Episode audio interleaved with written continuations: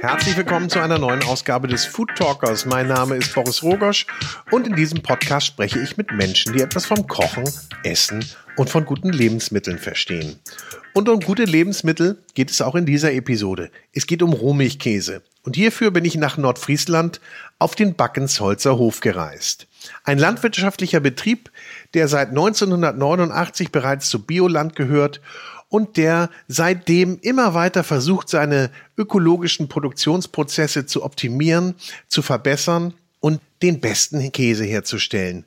Denn sie sagen, Genuss steht für uns an erster Stelle. Das gilt nicht nur für den Käse, den sie herstellen, das gilt auch für ihren Hofladen und das gilt auch für ihr hofeigenes Restaurant. Aber ich will gar nicht so viel verraten.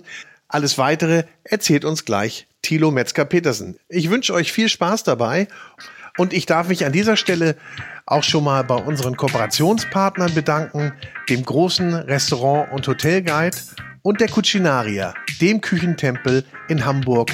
Hier findet ihr Küchenaccessoires, Küchenartikel, Küchengeräte, also mehr als 6000 Artikel vom Austernmesser bis zum Zestenreißer. Hier gibt's alles für Hobbyköche mit Profi-Ambitionen für Anfänger. Ob ihr kochen wollt, backen wollt oder grillen, hier gibt's einfach alles. Schaut mal vorbei in Hamburg Hohe Luft oder online unter cucinaria.de. Viel Spaß beim Shoppen und viel Spaß mit Thilo Metzger-Petersen vom Hof Backensholz.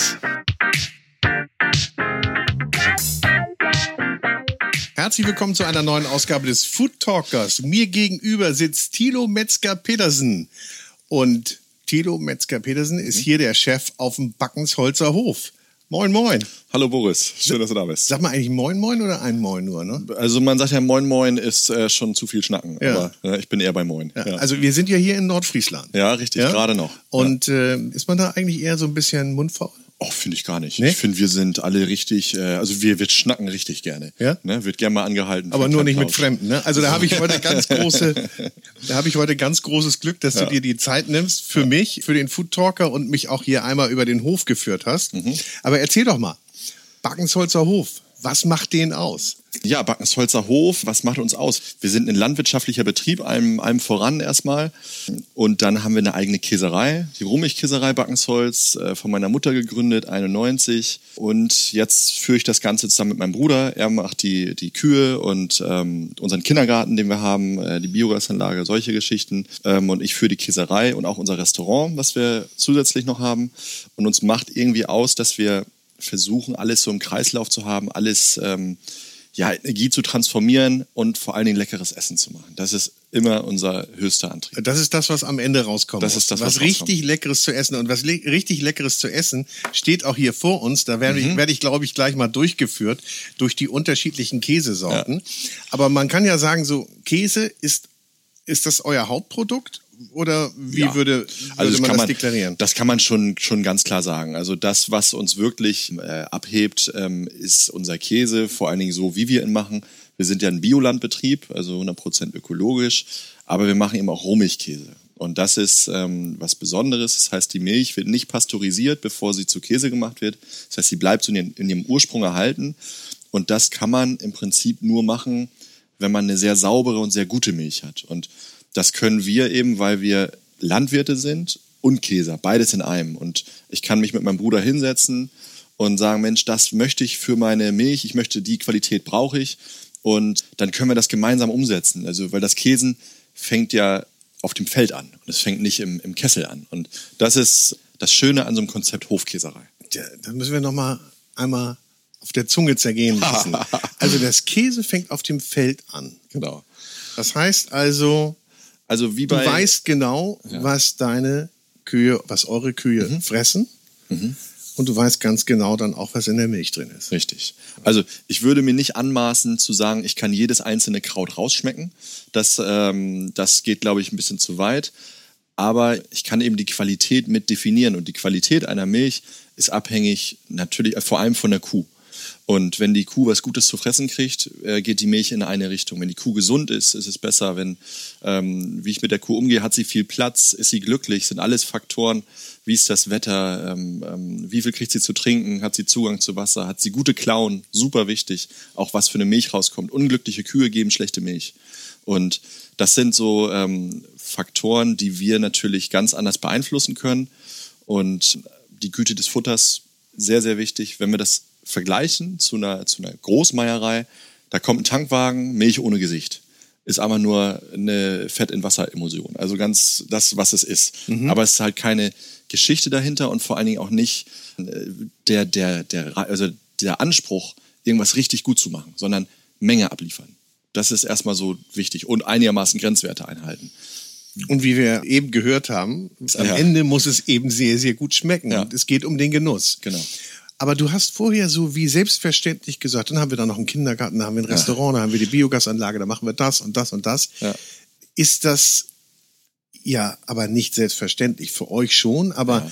ist nicht selbstverständlich für Landwirtschaft, für einen landwirtschaftlichen Betrieb? Nee, also das ist absolut nicht selbstverständlich. Ähm, wir haben einen ganzheitlichen Ansatz und ähm, mein Bruder und ich verfolgen im Prinzip die Idee, äh, Energie zu transformieren und nicht, äh, nicht fremde Energie reinzuholen. Und ähm, dafür haben wir uns eben ganz verschiedene Bausteine in unseren Kreislauf geholt, auch in unseren Nährstoffkreislauf, in unseren Energiekreislauf, wo am Ende eben leckere Nahrungsmittel rauskommen sollen. Und ähm, wenn wir das eben nachhaltig betrachten, also ähm, dann, dann braucht man mehr als nur, also man braucht mehr, mehr Bausteine, weil wir wollen aus Reststoffen wollen wir Ressourcen machen. Das ist unser, dieser Grundansatz, 20-Jahresplan, zu sagen, wir stecken vorne was rein und es an jedem, immer überall auf der Produktionskette kommen leckere Sachen raus.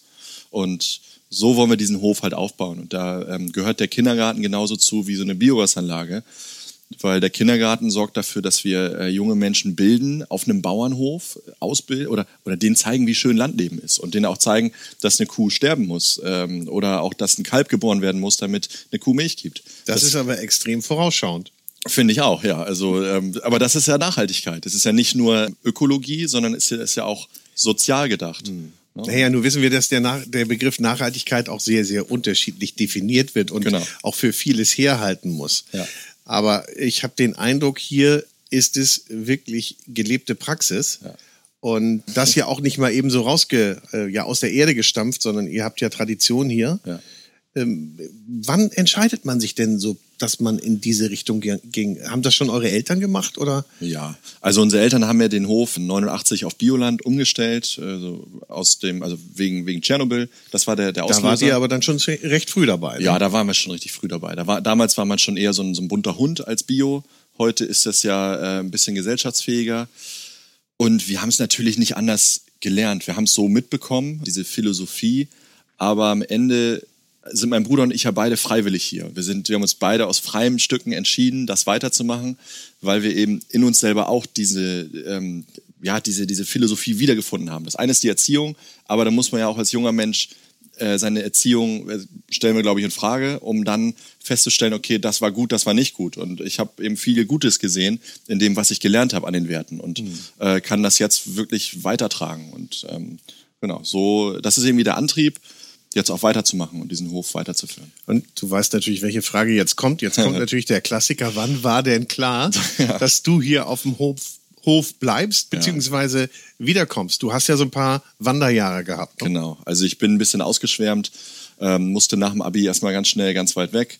Habe dann in Aachen Maschinenbau studiert für zwei Jahre, also das Studium nicht erfolgreich, ähm, die Kneipenszene auf jeden Fall erfolgreich kennengelernt.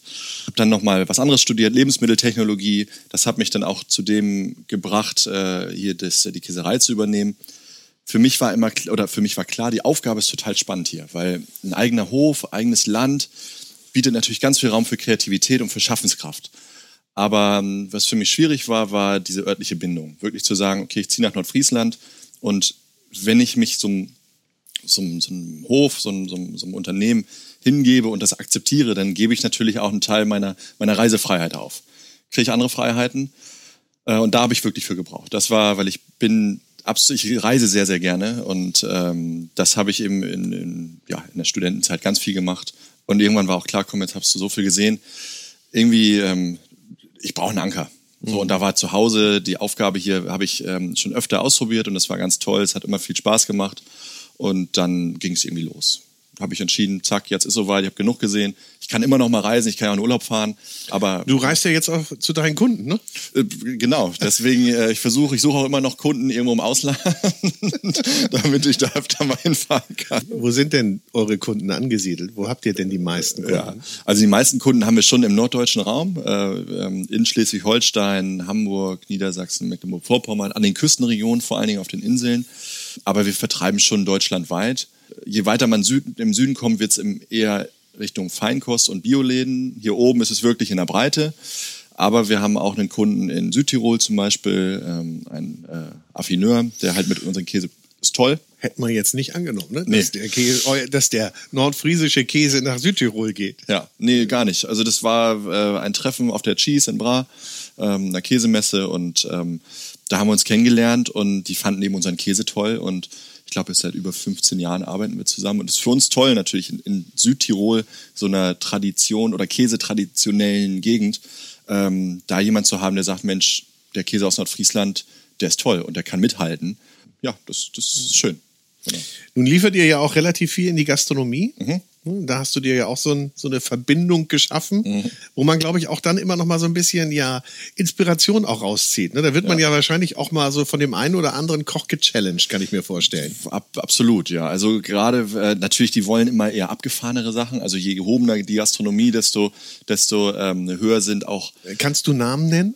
Ähm, naja, ich kann. Nee, und was sie auch Abgefahrenes haben wollen. Ja, also, also so abgefahren, aber für uns, sag ich mal, aus unserem Produktionsprozess, Thomas Imbusch zum Beispiel, ist, ist ja ein. 100, 200. Genau, 100, 200, ein ganz werter Kollege, mit dem wir zusammenarbeiten, äh, schon im, im Madame X.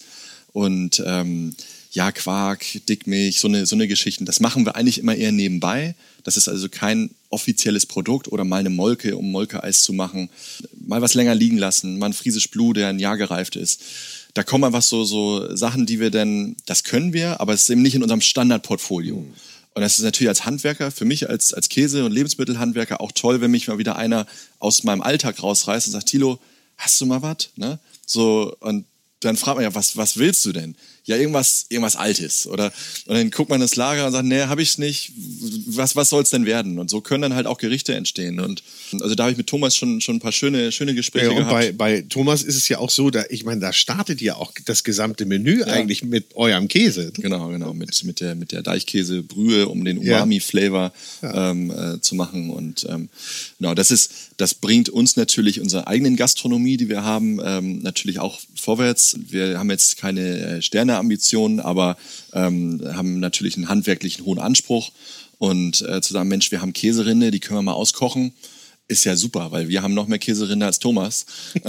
Kann ich mir vorstellen. so, also man, man, wir lernen ja für uns auch ganz viel und ähm, das, das ist schön, das ist schöne Arbeit. Ja. Das heißt aber, die besuchst du dann auch regelmäßig, die, diese gastronomischen Betriebe? Ja, regelmäßig, gerne sag mal, wenn es, also total gerne, klar, logisch. Ja. Also auch äh, Hamburg, Berlin sind ja einige äh, über die Gemeinschaft, das, da ist ja viel Netzwerk von, von äh, Restaurants, mit denen wir zusammenarbeiten der Jungs von Ernst zum Beispiel, Dylan mhm. und Spencer, ähm, die haben auch schon seit Jahren mit unserer Butter gearbeitet und haben uns irgendwo zu, zufällig kennengelernt und war so, oh, du machst die Butter, wie toll und, und ähm, die besucht man natürlich total gerne, weil das ein abgefahrenes Konzept ist und ähm, da zu sehen, wie das eigene Produkt auch transformiert werden kann. So das, mhm. das, ähm, das, das macht auch stolz irgendwo, so zu sehen, Mensch, da bringt jemand so viel Wertschätzung für das Produkt, was wir hier hergestellt haben. Äh, das dann wieder zurückzunehmen nach Nordfriesland, ins Kollegium zu tragen, zu meinen Mitarbeitern und zu sagen, Mensch, hier, die Jungs, ne, die haben es richtig drauf, die machen 30-Gänge-Menü und äh, fünf Gänge sind mit unseren Sachen gemacht. Das kann vielleicht nicht jeder greifen, der nicht immer so essen geht, aber es ist, es ist trotzdem irgendwie ein Ritterschlag und ja, das ist, das ist total schön. Und die Wertschätzung, die ihr dem Produkt entgegen, wenn wir es jetzt mal auf den Namen Produkt reduzieren, ja, ja. entgegenbringt, wird dort weitergetragen. Ja, und ich glaube, auch wenn das wahrscheinlich, ich würde mal, wenn man jetzt in Umsatzgrößen spricht, mhm. ist das jetzt nicht das, wo ihr den Hauptumsatz macht, aber mhm. es ist natürlich das, was man so ein bisschen Development Lab nennen darf. Genau, ne? sowas und, und, und Herzensangelegenheit einfach. Also wir sind alle, die ganze Familie, genussgeleitet. Also das ist irgendwie der Antrieb. Gedeckter Tisch, Wein, Käse Käse ähm, und alles, was dazugehört. Und wenn man dann die Chance hat zu sagen, Mensch, ich gehe mal in ein schönes Restaurant und die arbeiten sogar mit unseren Produkten und guck mir das mal an, das ist irgendwie schön. Also man hat direkt so einen Link in, in, in, in schöne Momente. Also und weil äh, Lebensmittel zu machen, Genussbranche, wie auch immer wir es nennen, ist ja schöne Emotionen erzeugen. Ist ja auch krisensicher, wie man sagt. War es das jetzt für euch? War es krisensicher? Jein. Also das Restaurant zu, logisch. Klar. Ähm, die Käserei äh, hat es, glaube ich, ganz gut gemacht, aber wir haben schon 40 Prozent Umsatzeinbuße gehabt durch, äh, durch die Krise jetzt. Wir haben es aber, glaube ich, ganz gut überstanden, weil wir sind eben ähm, sehr breit aufgestellt, haben nicht nur Gastronomie, sondern auch, auch ganz verschiedene Kunden, äh, Kundengruppen. Und so, also gerade Bio-Bereich lief super. Also viele Menschen haben ja ähm, angefangen, sich ökologisch zu ernähren jetzt, was ich sehr, sehr toll finde. Und das hat uns schon ähm, verhältnismäßig gut durchgebracht. Da sind, glaube ich, andere schlechter davon gekommen. Aber siehst du das, ich hake da mal ein, siehst mhm. du, dass da so ein Ruck auch so durch die, ja, durch viele gegangen ist, durch viele Bevölkerungsschichten, mhm. die gesagt haben, wir konsumieren jetzt anders? Ähm, ich weiß es nicht, aber ich habe halt die, ich habe die, die ähm, Zahlen gesehen okay. und habe gesehen, dass der Bio, also Bio-Sektor um, also teilweise bis zu 60 Prozent Zuwachs hatte, mhm. äh, ausgelöst durch, durch Corona. Und ähm, ist natürlich ein bisschen komisch, dass die Leute denken, davon äh, ähm, wird es jetzt vielleicht ganz anders, aber langfristig gedacht, ähm, also ich bin absolut überzeugter Öko und, und, und Bio, äh, Bio-Verarbeiter. Ähm, ich will natürlich den Anteil an vermarkteten Öko-Lebensmitteln in Deutschland höher haben. Und wenn das das Mittel zum Zweck ist, toll, super. Und was sagst du dann, wenn das Preisargument kommt und sagst, das ist ja aber so teuer, das kann ich mir gar nicht leisten? Also ist euer Käse im Vergleich zu industriell hergestellten, äh, sag mir, wenn ich das falsch äh, formuliere, ja, äh, so groß? Ähm, schon. Also zu industriell, konventionell industriell hergestellten ist er auf jeden Fall groß. Äh, Blockgouda, weiß gar nicht, was er kostet, 3,50 Euro oder so das Kilo. Ähm, ähm, so unser liegt halt irgendwo im Supermarkt oder im, im, Markt bei 20, 25 Euro das Kilo.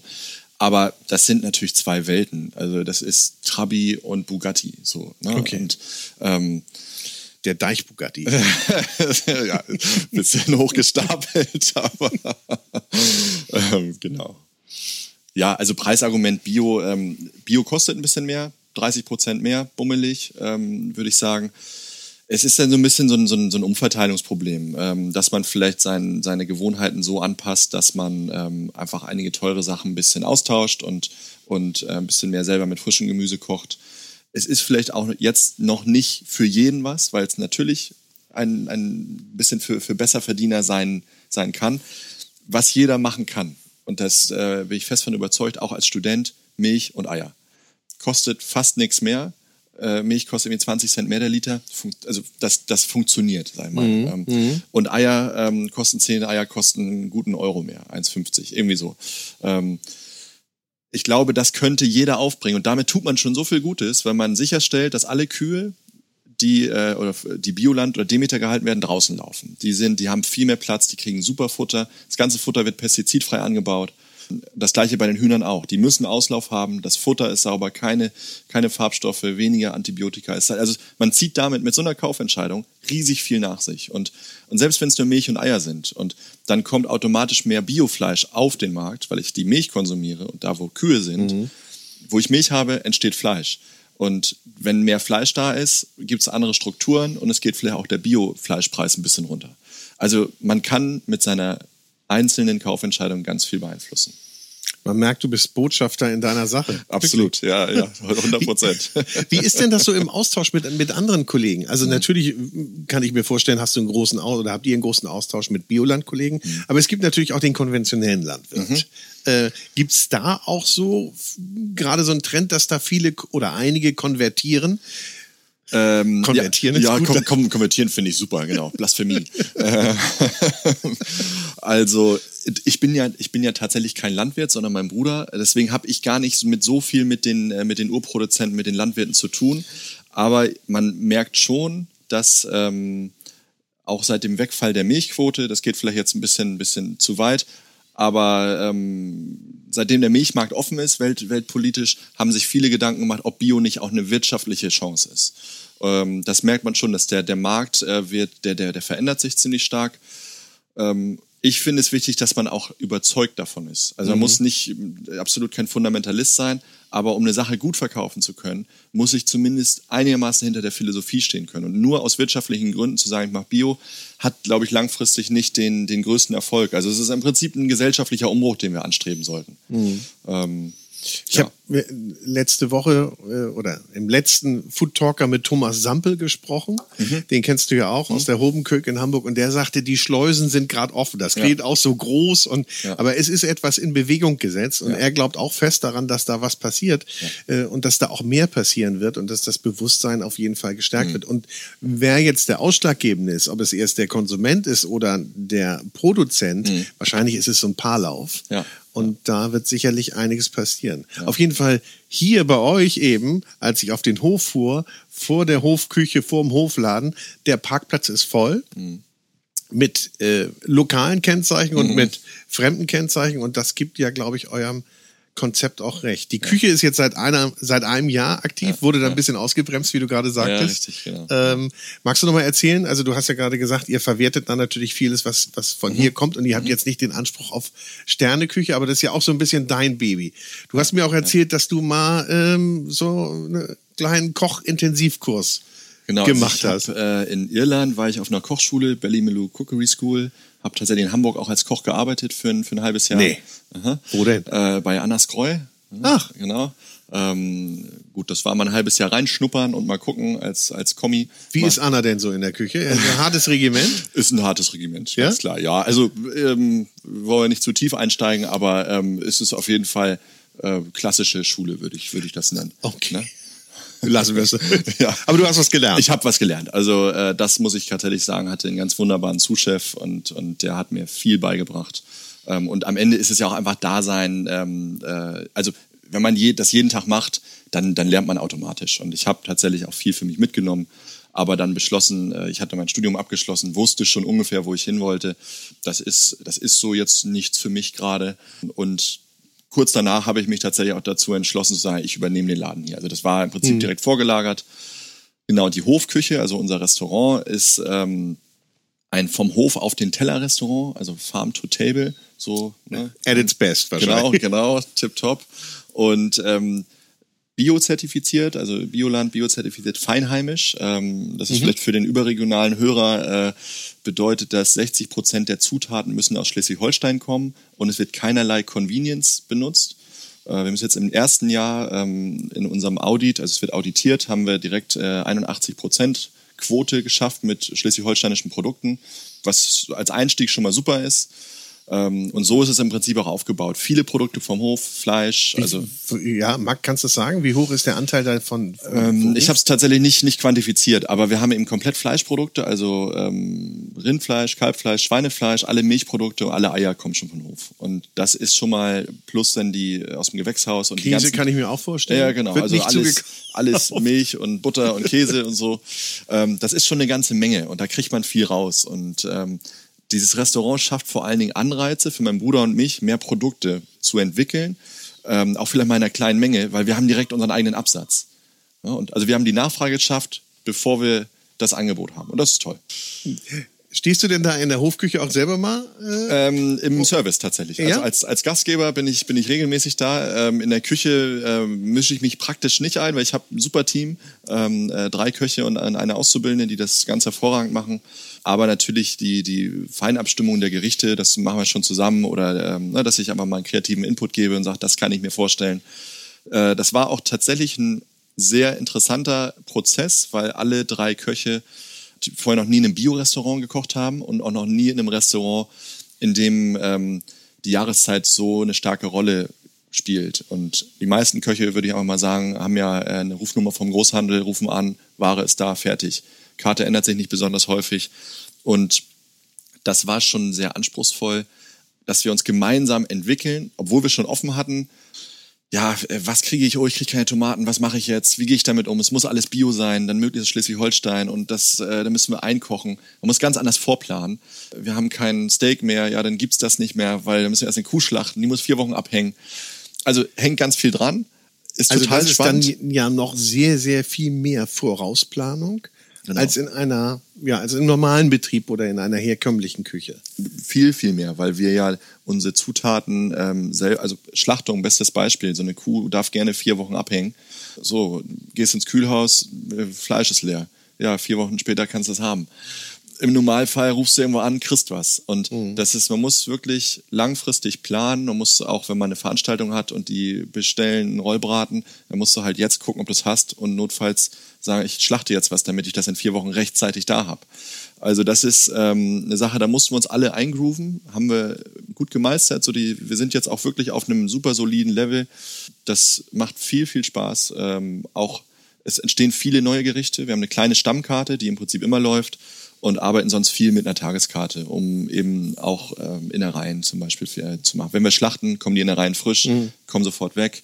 Also und die Pro werden auch ja, ja, das ja. Oder werden die auch so verpackt wie bei Imbusch, das Beste vom. Das, ja, auch so, um ähm, nicht also, zu sagen, dass da jetzt Herz und Lunge oder was ja, auch immer. Also, also Beuschel, wir, wir haben eine, eine, unsere Köchin, die kommt aus Österreich ursprünglich. Ja? Die macht, äh, kann ganz wunderbar mit Innereien umgehen. Beuschel, ganz, äh, ganz fantastisch bestellen die Leute ohne zu wissen, was es ist. Und insofern ist es ganz gut. Ne? Also, manchmal ganz, manchmal besser. Genau. Ja. Und äh, wenn, wenn das nichts wird, dann haben wir ja immer noch unsere Mitarbeiter aus der Landwirtschaft. Äh, die essen auch da unten im Restaurant äh, fünf Tage die Woche. Dann ähm, gibt es eben einen Auflauf. Oder, ne? Tito, das klingt aber irgendwie alles so wie perfekte Welt. Man ja. wird hier auf dem Hof und ist so irgendwie. Wo ist denn der Haken bei euch? Ja, äh, wo ist denn der Haken? Ähm, ähm, weiß ich nicht, zu wenig Urlaub. okay, ja. Ach, das, das, das passt schon alles. Also es macht richtig viel Spaß hier zu arbeiten, ja. auch in der Familie. Und ähm, muss ich wirklich sagen, ähm, wir haben einfach viele Baustellen. Das ist aber auch schön. Und, und so diese ständige Entwicklung kann natürlich auch kräftezehrend sein. Irgendwie haben mein Bruder und ich beide diesen Drang nach, nach Innovation und nach, nach Weiterentwicklung. Und das ist Fluch, aber es ist auch Segen, weil wir haben natürlich uns immer mitzuentwickeln, für uns, aber auch mhm. unsere Mitarbeiter mitzuwachsen, auch in dem, in dem Gedankengut sozusagen, das alles aufzugreifen, was hier immer Neues entsteht. Das ist im intern nach außen, also ich kann das natürlich auch verkaufen. Ne? Ja, das merkt man. ähm, aber das ist natürlich intern auch mal, ähm, ja, gibt's da, gibt's da Reibung, ja. das ist klar. Nun seid ihr ja auch kein, ihr seid ja schon ein anständiger mittelständischer Betrieb mit 70 Mitarbeitern mhm. in unterschiedlichsten Disziplinen. Das mhm. heißt, ihr stellt ja nicht nur eine Sache her oder produziert nicht nur eine Sache, sondern das ist ja sehr, sehr vielschichtig. Mhm. Also das ist ja auch schon dann auch eine hohe, hohe Management-Attention, die man mhm. da mhm. an den Tag bringen muss.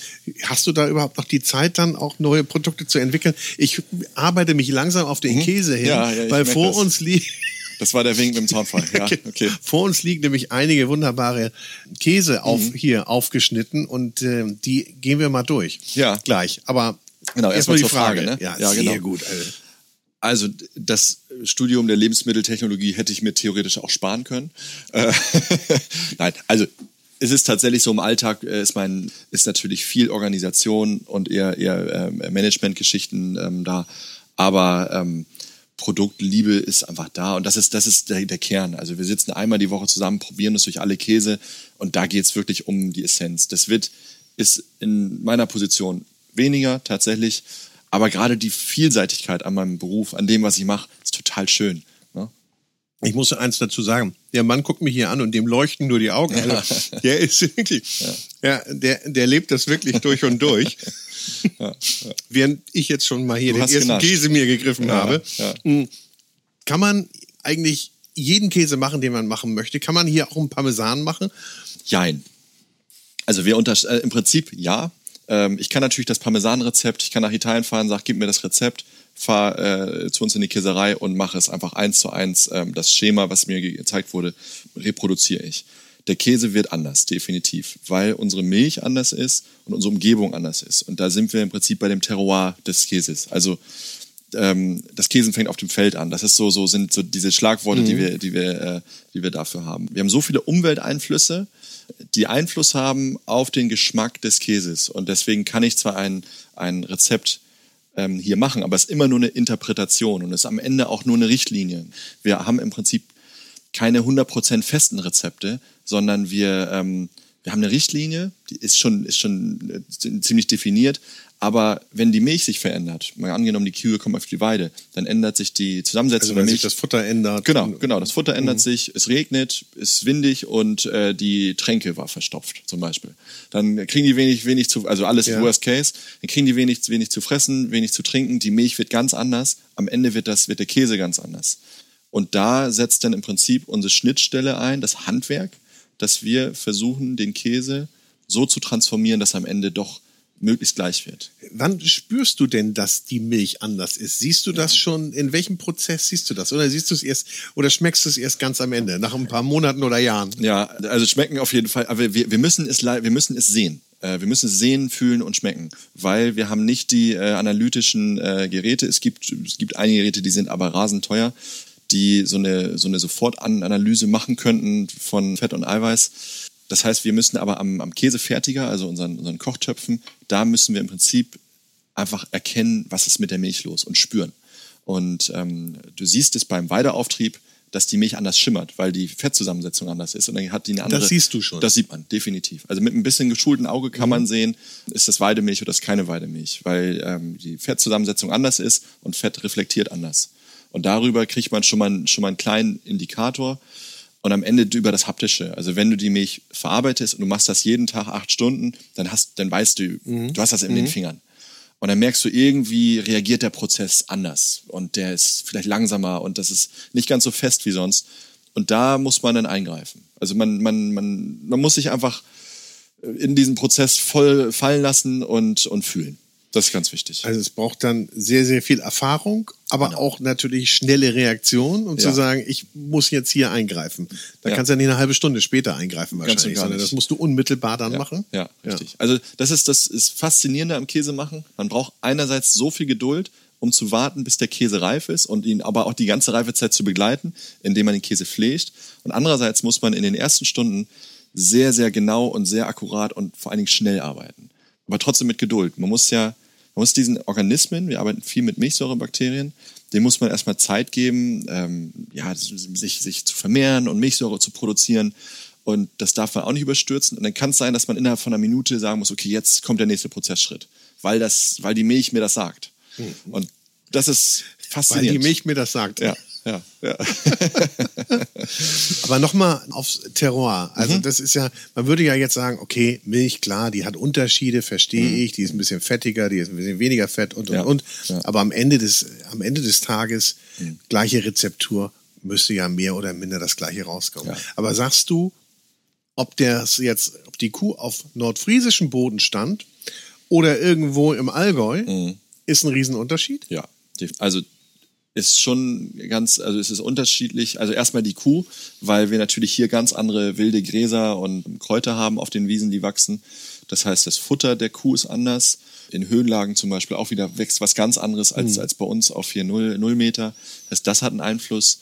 Die Luft in der Käserei nachher, also es ist nicht nur die Kuh, sondern ähm, wir haben äh, arbeiten mit Salzlaken in der Käserei und da sind Hefen drin. Und die Hefen kommen aus, aus der Umgebung. Und die Hefenkultur ist im Prinzip sehr stark abhängig von der Region. Das heißt, unsere Käse könnten im Allgäu gar nicht so werden wie hier, weil wir eine andere Hefenkultur haben. Das Wasser ist anders. Und also es, es, es spielt einfach Das ganz, heißt, ganz die, viel die zusammen. Natur, das Tier und natürlich der Käsemacher Ja. und die Lagerung, die geben quasi letztendlich Genau. den Geschmack. Ja. Kann man irgendwo richtig was versauen beim Käse machen? Oh, viel, ja. Die Kuh kann Die erstmal. Kuh kann es auch richtig versauen, klar. Also äh, wenn die einen schlechten Tag hat und, und klar, äh, schlechtes Futter. Also wir haben das natürlich in der Vergangenheit auch schon gehabt. Wir haben äh, einen Silo äh, im Regen reingebracht, Fehlgärung, Buttersäure in, in so einem Silo. Äh, kann alles passieren. Das füttert man erstmal schon mal zwei Wochen, ohne, ohne das irgendwie zu merken. Und dann hast du diesen, diesen Stechgeschmack in der, in der Milch zum Beispiel. So, und dann merkst du, dass das irgendwie brandig wird und, und so ein bisschen, also so, so eine Sachen. Kann alles, kann alles passieren, passiert regelmäßig, also in, in vielen Käsereien. Da kommt man aber irgendwann hin, wir sind jetzt schon ein paar Jahre dabei, dass man einfach, ja, einfach diese Erfahrung einfach aufbaut und sagt, Mensch, das, das, ähm, ja, das machen wir einfach anders und Standards setzt. Und das ist eben wirklich großartig, dass wir die Pionierarbeit haben unsere Eltern geleistet, tatsächlich, was so diese, diese ganze Qualitätssicherung angeht. Die haben ganz viele Fehler machen müssen. Und mein Bruder und ich haben im Prinzip dieses System übernommen und führen es jetzt so ein bisschen ins neue Zeitalter. Und Genau, ich zeige nämlich auch schon parallel auf den Käse. Ja, lass uns mal sind, probieren. Sind das jetzt Käse, die es schon sehr, sehr lange im Sortiment gibt? Also wir können sie ja jetzt nicht äh, zeigen, doch wir zeigen sie einfach. Ich, wir machen ein Bild dazu. Mhm. Ja, super. Dann geht man eben auf foodtalker.de oder natürlich auf die Backensholzer Website. Ich mache jetzt ein Foto. So. Ja, super. Also es gibt zum Beispiel der Hofkäse hier hinten ist das erste Rezept, was meine Mutter gemacht hat. Also seit 30 Jahren ähm, machen wir das Rezept ziemlich genau so. Ähm, Blaue Stunde ist der neueste Käse, ist auch äh, einer, an dem ich dann mitbeteiligt war, mit meinem Meister zusammen. Ein weicher Blauschimmelkäse, innen drin Roquefort-Schimmel, leicht fließend, außen schöner Camembert-Schimmel mit Champignon-Aromen, ganz feiner Käse. Ich schneide den mal auf. Guck mal, ja. Ah, der sieht so super aus. Genau, also das ist so ein bisschen der hat jetzt nicht so viel Schimmel und ist Genau. sehr weich. Das ist Blauschimmelkäse für, für Einsteiger, weil das ähm, haut einen nicht gleich so vom Hocker wie zum Beispiel der Friesisch Blue. So, wir fangen mal mit dem Cremere an. Was ist denn eigentlich so der meist konsumierte Käse Der kleine Deichkäse tatsächlich. bei das, euch? Ja, das der ist kleine ein, Deich, das ist so ein kleiner milder Einsteiger. Genau, das ist so ein 700 Gramm Käse, rund. Ähm, genau, Was ist das denn? Cremere. Das ist ein... Cremere. Äh, Habt ihr jetzt so Begrifflichkeiten wie, wie beim Wein? Wenn du den jetzt, wie würdest du den jetzt beschreiben? Den Cremere? lecker. Naja, also, der ist so ein bisschen schlotzig, säuerlich, also schlotzig fettig hat er, außen, er reift von außen nach innen, aber innen drin hat er so einen ganz komplexen sauren Bruch und das ist halt ganz toll an dem Käse. Dazu hat er ein bisschen so eine, so eine leichte Hefe, Hefenote von außen, das riecht man auch. Und so eine ganz kleine mal- Schärfe hinten raus riechst, irgendwo, ne? Oh ja, der, oh, Ne? der riecht das- aber, Mhm. also Das- wenn du den probierst, schmeckst du, äh, Nee, das ist, das kriegst du ist, den das Geruch nicht mit, aber und das ist das Tolle, dass wir, der hat so ein ganz tolles Zusammenspiel von verschiedenen Aromen äh, und Texturen vor allen Dingen. Und das machen wir, indem wir unsere Milchsäurebakterien gezielt steuern, können wir dem Käse sagen, reif mal bitte von außen nach innen. Und außen ist er reif, siehst du hier dieses, ne, der kriegt da Mhm. diese Fettaugen und, und läuft schon aus. Und innen drin ist er noch kreidig. Und das Kreidige bringt ganz viel Säure rein. Und das ist, kreidig, ja, stimmt. genau. Also das Also ihr, ihr habt ja doch solche Begriffe. haben wir, haben wir doch. ihr habt sie ja doch, aber so, da will man gar nicht mitkommen, ne? Nee, nee für mich ist lecker. das so ein bisschen, genau, lecker. Ja, das ist, ne? so und äh, wozu würdest du den, was würdest du denn jetzt zu dem Cremere, also diesem cremigen Mhm. Käse, was würdest du dazu essen und dazu trinken? Da zu essen, also ich, Ey, ich meine, da, was gibt's dazu oder isst du immer Käse nur pur? Viel pur, schönes Schwarzbrot, super, Ja. aber schönes Brot, Käse drauf. Ich mag das gern mit Ohne mit, Butter oder mit Butter? Mit, ich in der Regel ohne Butter. Ja? Ja. Und wenn dann eure natürlich. Ne? Selbstverständlich. Ja, klar. Ich mag auch gern was Süßes auf dem Käse. Ja? Also ich, ich esse den Käse pur so, einfach weil es mich interessiert. Aber wenn ich den als Mahlzeit esse, fast immer mit Marmelade oder irgendeinem Chutney oder so drauf. Ich finde das cool. Aber da gibt's kein richtig, kein falsch, alles ist erlaubt. Hauptsache Also es den. Cremere finde ich schon mal super. Also da würde ich jetzt auch nicht, wenn du mir den jetzt gibst, ich weiß gar nicht, ob man irgendwie so Frankreich mehr Hm. Käsekompetenz zuspricht als äh, jetzt den Deutschen oder beziehungsweise Nordfriesland. Ich irgendwie ja, ich weiß gar nicht warum, Ja. ist ein Vorurteil wahrscheinlich. Also- Aber den würde ich überall durchgehen lassen. Da Ja. könnte ich jetzt nicht sagen, Ja. der kommt jetzt da oder daher. Nee, Kann man richtig. auch wahrscheinlich nicht. Also ich glaube, tut man, man, äh, man schreibt den Franzosen automatisch mehr Kompetenz zu, sollte man aber gar nicht. Die haben Ahnung, also ist das Mutterland des Käses, aber die ruhen sich auch ein bisschen drauf aus. Du isst Käse ja so eine ziemlich, ziemliche Erscheinung der westlichen Welt. Ne? Ja, ja, in, in Asien eher. Aber ist voll im Kommen. Also die Chinesen sind ganz viel, Ja? ähm, ja, ja. Wenn wir schmatzen, dann tut uns das leid. Das ist jetzt der, das ist Oh. jetzt Hofkäse. Muddis Hofkäse, der erste. Mama, Der erste, erste Hofkäse, quasi 30 Jahre alt. Na, der jetzt nicht. Genau. Der Wie alt ist der jetzt? Hm, Der hat vielleicht drei Monate. Ungefähr. Mehr drei Wochen. Also es ist faszinierend. Vor drei Wochen war das flüssig und jetzt schmeckt das schon so. Ne? Es, ist, es ist wirklich, wirklich toll. Der Hofkäse ist so ein bisschen butterig säuerlich. Der, kann das sein? Der, der erinnert mich irgendwie an so einen dänischen Käse. Richtig. Den packe ich irgendwie so nach Dänemark. Genau, Gut, ist ja, ein- wie weit ist Dänemark ein, von das hier ist eigentlich? Ein, das ist nur auf 60 Kilometer. Oh ja, ist ja das ist ein S-Rom-Typ, hast du also genau richtig erkannt. Bitte. Das ist äh, eine, eine Interpretation eines S-Roms. Mhm. Und der ist verwandt mit dem Tilsiter und, und, und also das ist ja alles so eine Käsegruppe. Mhm. Butterig, säuerlich, leichte Rotschmiere. Hm? Reift der auch noch weiter oder kann man den auch noch weiter reifen lassen? Super, Ver verändert super. sich der dann? Ja, der wird immer besser. Der wird dann immer so ein bisschen speckig und so. Ja, und, und, wie so ein Tilsiter auch so schmierig. So? Ja, wenn man, wenn man das drauf anlegt, ja. Also kann er auf jeden Fall. Okay. Ich bin nicht so ein Freund von diesen ganz schmierigen äh, Nee? Käse. Ist, ist, nicht so, ist nicht so meins. Ich mag diesen Rotschmiere-Charakter, also dieses Ammoniakalische im Käse gerne, aber wenn es so austrieft, das ist nicht ganz so unser Stil. Was sagst du denn, wenn du jetzt im Restaurant bist, ja? Mhm. Und da kommt der Käsewagen. Suchst du dir die einzeln aus oder sagst du, machen sie mal und ich hätte gerne die und die Region oder das und das? Ich muss tatsächlich sagen, dass ich mich mit Käsen, mit anderen Käsen nicht zu gut auskenne. Also, also ich kann natürlich einen guten Käse erkennen, aber ich kann nicht sagen, das ist der und das ist der, das ist der. Nee, ich suche mir schon was aus. Also ich mag halt gern die, die Charakterkäse. Also ähm, super weich, super hart, super blau. Also irgendwas mit, mit doll. Super hart, super, super blau. Was hätten Sie denn gern für einen Käse? Ich hätte gern super hart, super, blau, super, super weich. Ja. Was nehmen wir jetzt? Äh, jetzt nehmen wir super hart. Jetzt nehmen wir super hart. Das ist der? Das ist der alte Deichkäse. Äh, großer Leib, 8 Kilo Leib.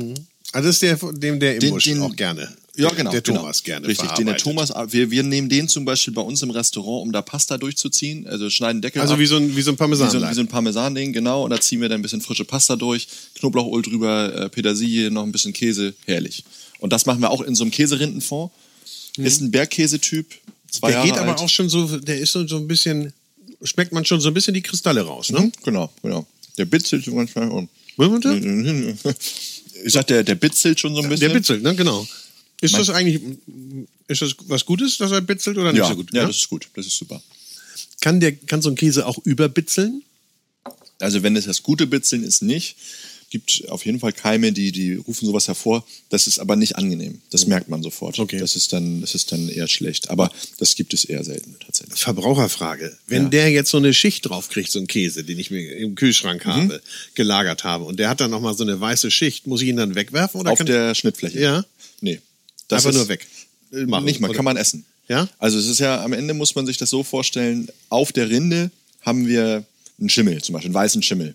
Ja. Esse ich mit. Mhm. Wenn es auf einmal, wenn der weiße Schimmel auf die Schnittfläche esse, äh, äh, wächst, will ich es nicht mehr mitessen. Ist aber der gleiche Schimmel, der auch auf der Rinde ist. Also es ist ein natürlicher Prozess.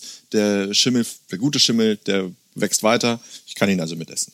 Und mal kann ich die Rinde ja mitessen und mal nicht. Mhm. Und da, welche, welche Kriterien setze ich denn da an? Ja, das ist eine klassische Frage. Ähm, also, so blöd wie Ich die weiß ja, war Antwort. das jetzt gut, dass ich eine klassische Frage gestellt habe? Super, Also, super, ja, ja. Das ist ja auch ein bisschen hier Lehrstunden. Ja, selbstverständlich. Also, wie erkenne ich das mit der Rinde? Blöde Antwort ist immer gesunder Menschenverstand tatsächlich. Also anfassen, gucken, mag ich das Essen. Das finde ich erstmal, das, wenn man im Laden hat man nicht unbedingt die Chance.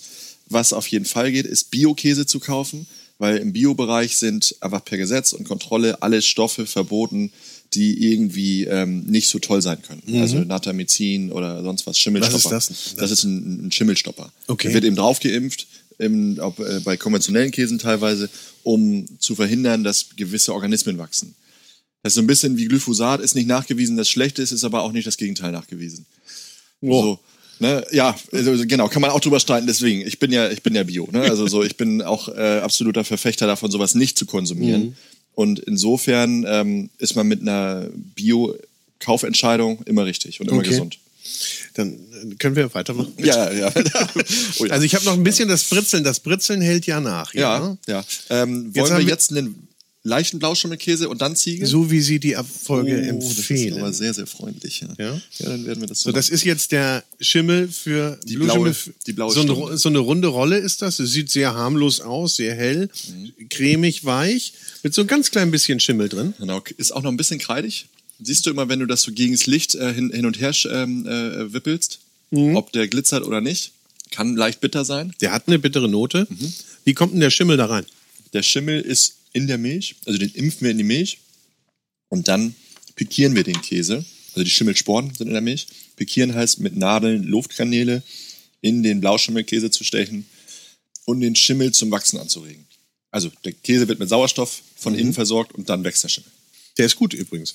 Danke. Gefällt mir auch gut. Ja, schön. Ja. Ältester Kann man das so- eigentlich bestellen bei euch, ohne dass wir jetzt hier großartig Ja. Promotion machen? Machen wir natürlich. Natürlich. Gibt es so ein, so ein Einsteigerpaket bei euch? So? Man kann bei uns im Online-Shop als, als Privatkunde, ähm, gibt es so verschiedene Käsesortimente. Man kann sich das einzeln zusammenstellen, den passenden Wein dazu, einen Käsehobel, kein Problem. Zwei haben wir noch. Kannst du noch? Ja, natürlich, selbstverständlich. Ich meine, wir essen die ja nicht auf. Nein. Äh, Macht man das eigentlich beim Käse probieren auch so wie beim Kaffee oder beim Wein, dass man die dann ausspuckt wieder? Nee, nee, ne? bitte das, nicht. Nee, nee, ich meine, gibt's also auf der, wenn man auf der Cheese in weiß wo ist. Habe ich, hab ich noch nie gesehen, tatsächlich, dass das jemand macht. Also klar, wenn du wirklich 100 Käse am Tag verkostest, kann das sein. Aber irgendwie gehört das doch dazu. Das ist ein alter Ziegenkäse. olle Zicke. Die ist mal richtig, ich weiß gar nicht, Hammer, geil. ja, danke. Oh, der ist ja Toll, toll geschmeidig, ne? Kannst du so unter den Gaumen drücken, zerfließt. kristallig auch. Mm, super kristallig. Und er kommt hinten so ein ganz klein bisschen ziegig, aber nicht unangenehm. Ja. Einige haben ja schon von vornherein, wenn ich so Diesen- an den Mund Bock, führe, ja, hat er überhaupt nicht. Ist wirklich ein sensationeller Ziegen habt ihr aber nicht hier auf dem Nee. Hof. Die kauft ihr zu. Genau, genau. Auch Bio. Selbstverständlich, genau. Also wir haben zwei Biolandbetriebe aus Schleswig-Holstein, mit denen wir zusammenarbeiten. Und der Käse ist wirklich der Kracher. Gerade langgereifte Ziegenkäse gibt, Hm. es, gibt es nicht so wie, wie, wie Sand am Meer. Und das, das macht Spaß. Sowas in der Pasta, weil so ein bisschen warme, Ah. also die warme Pasta aktiviert in der Regel auch so ein bisschen diese Ziegenaromen. Und das ist total geil. Das gibt ihm so einen richtigen schönen Twist. Ich meine, das hilft dir schon, dass du mal in der Küche gearbeitet hast. Ne? total, klar. Auch wenn es hart war. Ja. Mm, Okay. Und jetzt zum. Ich habe ich hab noch mal eine Frage. Ja. Wenn wir jetzt mal so einen älteren haben, ne, den Deichkäse, den alten Deichkäse, der ist wie alt nochmal? Mm, zwei Jahre ist der. Zwei Jahre. Wie oft wird denn der gedreht in seinem Leben? Bevor er an die Theke kommt. Ja. Also bevor er überhaupt ins Lager kommt, haben wir den schon ungefähr zehnmal in der Hand, bevor die Reifung anfängt. Und dann wird er im, in den ersten vier Wochen zwei bis dreimal die Woche gedreht. Und dann nimmt es im Prinzip ab, äh, dass er irgendwann nur noch einmal die Woche angefasst wird. Aber schon einmal die Woche. Einmal er, die Woche. wenn er vielleicht ein Jahr alt ist und solide ist, dann kann das auch mal sein, dass er mal zwei Wochen liegt. Das kommt ein bisschen, das gibt dann nicht so dieses richtig, und also es gibt nicht Schema F. Man muss immer den Käse bewerten, angucken, aber über den Daumen, Also habe ich ihn ungefähr 150 Mal irgendwie Ja. angefasst Ja. in seiner Reifezeit. mh, ist viel. Das ist ja, Ja. wirklich extrem viel. Ja, Und die sind hier auch nicht leicht, die großen. Acht Kilo, Acht Kilo, ja. genau. Ja, in jeder Kriegt Hand ein und dann war. Krieg mal Muckis, ja, genau. Deshalb sind die hier alle so kräftig. Ihr, ihr braucht kein Fitnessstudio. Habt, oder habt ihr auch noch ein Fitnessstudio? So, wir machen nochmal weiter. Hier haben wir noch was Blaues. ich. Genau. Jetzt zum Schluss, wir äh, arbeiten ja beim Käse immer von eher ähm, nicht so kräftig nach sehr kräftig. Blauschimmelkäse, vor allem die kräftigen empfehlen sich zum Schluss. Ist das zu groß? Oder bist du nicht so ein Blauschimmel-Fan? Doch, doch. Ich bin ja aber eher so ein cremig Blauschimmel. Okay, aber der ist tatsächlich sogar einigermaßen cremig, Oh ja. Auch wenn er nicht so aussieht. Ist der Friesisch Blue jetzt. Innen drin super cremig. oh, der ist aber ganz schön frech. Ja. Im Optimalfall hat er eine schöne Süße. Weiß nicht, ob er das auch hat. Hat er. Hm? Also hier könnte ich mir sogar jetzt auch ein, sehr, sehr gut so ein Chutney vorstellen Mhm. dazu. Ja. Schöner Süßwein, Trockenbeerenauslese. Hm. Ganz wunderbar. Wunderbar. Habt ihr auch Wein im Hofladen? Ja. ja. Also verkauft ihr eigentlich auch Picknickkörbe hier, sodass man sich dann auf dem Gelände irgendwo... Tatsächlich überlege ich gerade, so kleine Wanderwege auszuarbeiten um den Hof und eine E-Bike-Mietstation. und dann will ich so, so, so Wege ausarbeiten. Also der Junge hat noch nicht genug zu tun, Nee. Es gibt, noch, es gibt noch viel zu machen. merkt man. Und immer neue Ideen. Ja, Ja. das, also würde ich mich anmelden. Oder? Darf ich auch mein eigenes Rad mitbringen? Mein- Darf man auch. Und ähm, wir haben zwei super Schlosser. Dann wollen wir so eine Vorrichtung bauen, dass man so einen Picknickkorb irgendwie einspannen kann auf dem äh, Gepäckträger mit so auf der Karte. Da kann man gut picknicken. haben, ist- wir, haben wir jetzt wirklich schon alle oder können wir nochmal von vorne anfangen? Wir haben jetzt äh, Dürfte ich nochmal den, den cremigen? Wie den hieß der noch? Cremär. Cremär. Ja. Cremär kommt von Creme und Meer? Irgendwie so. So, ach so. Welche Temperatur muss denn Käse idealerweise haben? Sollte. Raumtemperatur. Echt? Ja, zum Essen. Also ich Also das heißt im Kühlschrank halten und dann Stunde vorher rausholen. Also ich persönlich mag es sogar, wenn er noch ein ganz bisschen kalt ist. Also Mhm. wenn er nicht auf 25 Grad, sondern vielleicht eher so auf 16, 17, 18 ist, weil ich das Mundgefühl irgendwie schöner finde. Ähm, aber im Prinzip, das Aroma kommt natürlich besser raus, je ähm, wenn er ein bisschen wärmer ist. Also wenn wir Käse hier probieren, nehmen wir ihn zwei, drei Stunden vorher raus und dann ähm, ist er, hat er immer noch ein bisschen Restkälte und das ist ganz gut. Aber es ist ein Riesenunterschied zwischen 8 Grad und 16 Grad. Tag und Nacht. Nun gibt's ja auch, neben Messen gibt's ja auch immer so Wettbewerbe. Wie in allen Bereichen gibt's Wettbewerbe. Habt ihr auch mal mitgemacht? Dann habe ich gerade was im Mund. Ja, das haben wir die ganze Zeit Mhm. schon. Ich weiß auch nicht, wie viele jetzt schon abgeschaltet haben Ja. in der letzten. uns beim, den Essen, letzten- uns beim Essen zuhören. ist Gibt auch ganz gemein. Aber wir, wir, wir zeigen ja so ein schönes Bild von dem Käse. Mhm. Insofern kann man da, wahrscheinlich muss ich dann noch so Pfeile ranmachen und sagen, das war der und den Ja. haben wir da und da haben wir etwas zu lange drüber gesprochen. Ähm, Wettbewerbe im Käsebereich gibt es. Ähm, es gibt zum Beispiel den World Cheese Award. Ähm, da haben wir jetzt schon einige Male mitgemacht, ähm, wurden auch regelmäßig wirklich gut ausgezeichnet. So die, die größte Auszeichnung, die wir bekommen haben, war 2011.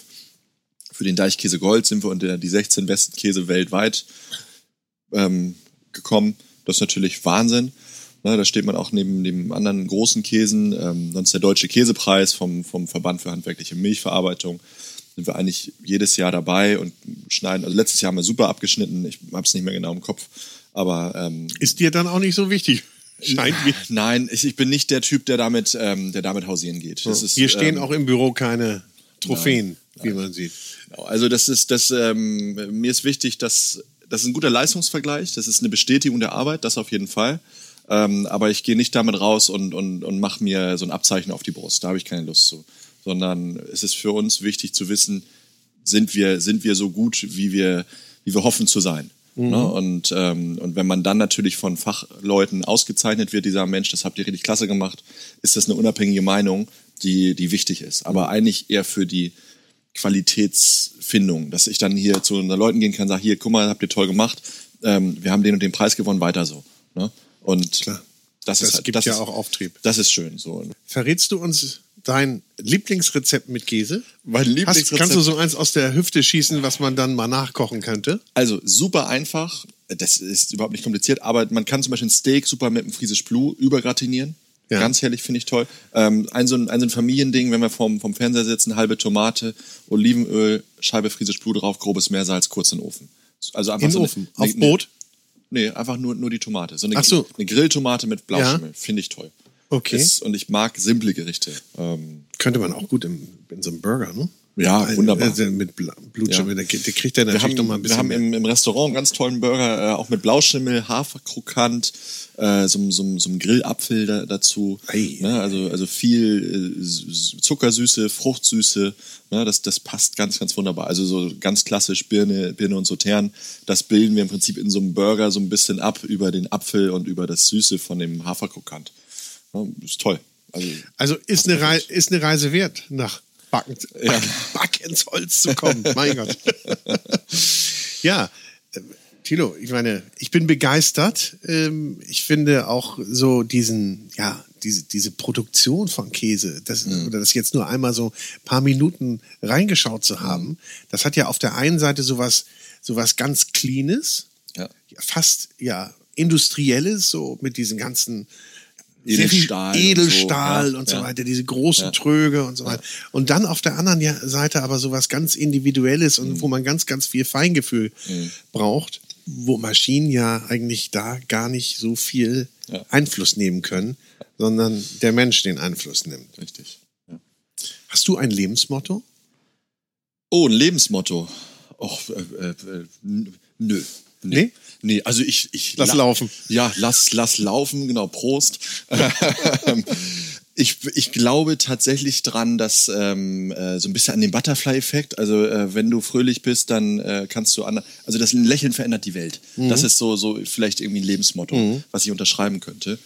Es kommt, mich kostet das Lächeln nichts und irgendwo jemand anders macht es, äh, macht es fröhlich. Und dadurch kann ich die Welt verändern, weil ähm, dieser Hof, wir wollen ja die Welt verändern, wir wollen die Welt retten. Und ähm, nicht, jetzt, jetzt kommt, ich weiß, jetzt, jetzt, jetzt kommt die Botschaft. Jetzt, äh, jetzt fahre ich langsam warm.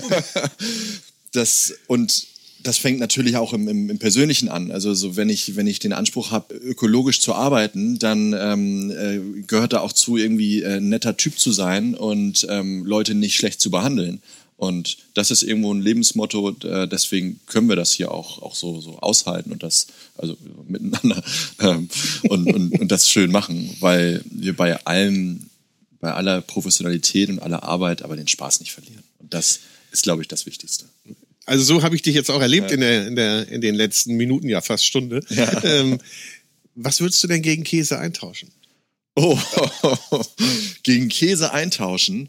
Ähm, Nee, eigentlich ist Käse, also ist, ist was für die einsame Insel tatsächlich, würde ich sagen. Ja? Ja, Käse ist ein so tolles, vielseitiges Produkt, so ein schönes Nahrungsmittel. Ja, also ich, ich will es ich will's nicht eintauschen, auf keinen Fall. Ich meine, vielleicht eine Flasche Wein, aber, aber Käse, ohne, ja auch noch mit Käse ohne Wein geht, geht eh nicht. Also ja. ähm, was zu essen, was zu trinken. Tatsächlich die, die schönste Mahlzeit, Schwarzbrot, Käse, Wein. Also, oder, oder Schwarzbrot und eine schöne Sauerrahmbutter von uns. So, das ist ich finde es so simpel und so toll. Und das sind, das sind Gerichte, die machen total Spaß. Das ist ein Küchenstil, der macht Spaß. Also weniger Zutaten und mehr Produkt. Das ist, das schockt. Thilo Metzger-Pedersen, ein Überzeugungstäter, ein Käsemacher, ein, äh, ja, du bist ja kein Landwirt, aber trotzdem, ich sag mal, ein, ein glücklicher Biohofbewohner ja, genau. mit extremer Botschaft und ja. nachhaltigem Bewusstsein. Ich, ich höre jetzt auch auf. Ja, ich bedanke mich bei dir und kann nur jedem raten, hier mal vorbeizuschauen und das selber zu erleben. Vielen Dank, mein Lieber. Super, und äh, toi, toi, toi, viel Glück für alles, was da kommt. Ja, alles klar. Danke dir. Danke. Ciao. So, ich hoffe, euch hat diese Food Talker Episode gefallen.